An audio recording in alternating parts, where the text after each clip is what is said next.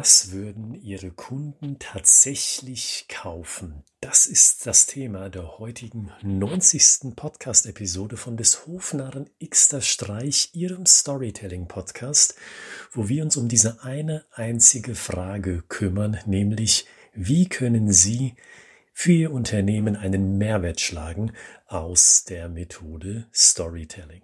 Für was würden Ihre Kunden also tatsächlich bezahlen? Und wissen Sie, diese Aussage, die begleitet mich schon seit Jahren in einem anderen Kontext. Diese Frage, die habe ich nämlich gestellt bekommen von meinem Mentor.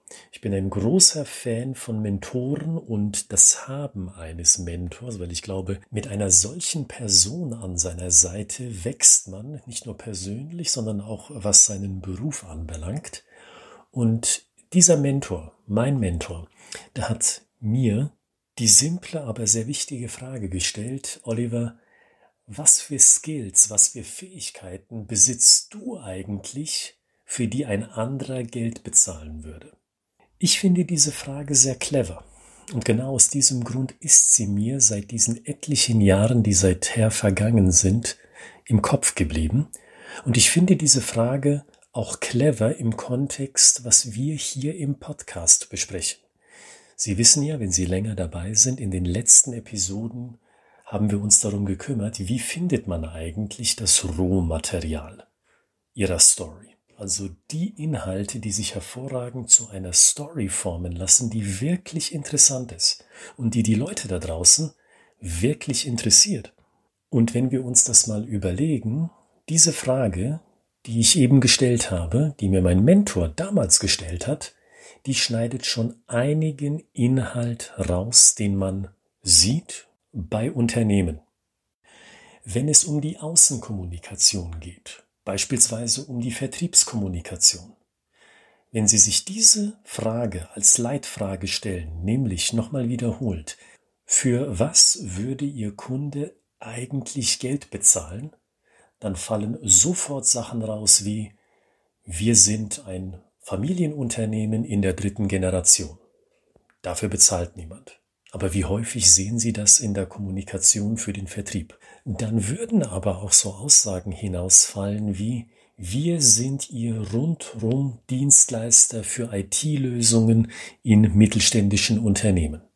Geben Kunden für so eine Aussage tatsächlich Geld aus? Ich sage nein. Oder zumindest sehr unwahrscheinlich. Warum denke ich so? Nun, Unternehmen aus dem Mittelstand, die haben ja ihre eigene IT-Abteilung. Warum sollte sich ein solches Unternehmen also eine Dienstleistung einkaufen, die sie schon in-house haben? Denken Sie aber nicht nur ausschließlich an Vertriebskommunikation, denken Sie mal auch an Kommunikation nach innen. Denken Sie mal an HR-Kommunikation. Wenn ein HR-Verantwortlicher, also ein Personalverantwortlicher zu einem Vertriebler sagt, weißt du was, ich glaube, es ist eine feine Sache, wenn du die und die Weiterbildung machst, die deinen Vertriebsalltag betrifft. Nehmen wir mal an, eine Weiterbildung zum Thema Sozialkompetenz, das soziale Miteinander zwischen dem Interessenten und dem Vertriebler. Würde der Vertriebler diese Aussage wirklich kaufen. In diesem Fall abkaufen. Bitte verstehen Sie das in diesem Kontext so. Ich sage wahrscheinlich nicht, weil sich dieser Mensch denken wird, du, Sozialkompetenz, das soziale Schmiermittel, das habe ich doch. Das kann ich doch. Wozu Zeit investieren in eine Weiterbildung für einen Skill, den ich lernen soll, den ich meiner Meinung nach schon längst besitze? Sie sehen also, und das will ich Ihnen heute in dieser Episode nahebringen, diese typischen Aussagen, die Sie von etlichen anderen Unternehmen kennen und vielleicht auch von Ihrem eigenen, die funktionieren im Alltag nicht so. Natürlich funktionieren sie. Ich habe noch kein Unternehmen getroffen, das am ganz argen Rand der Pleite ist. In der Regel verkaufen die Unternehmen ja. Trotzdem, und demzufolge kann diese Art von Kommunikation ja nicht so schlecht sein. Trotzdem glaube ich, mit so einer Art von Kommunikation lassen sie viel Geld auf dem Tisch liegen. Wie kann man das nun beheben? Im Kontext einer Story. Ich glaube, ein simpler Weg, dies zu beheben, ist, fragen Sie sich ganz simpel, wie genau. Nehmen wir dazu nochmal das erste Beispiel, also wir sind rundrum Dienstleister für alle IT-Belange, die ein Mittelständler hat. Fragen Sie sich, wie genau? Und erwarten Sie dann eine Antwort, wenn Sie diese Frage an einen Kollegen stellen oder wenn Sie sich selbst die Frage stellen. Was kommt denn konkretes dabei rum, wenn Sie fragen, wie genau? Wie genau sind wir rundrum Anbieter für alle IT-Belange, die ein Unternehmen aus dem Mittelstand betreffen?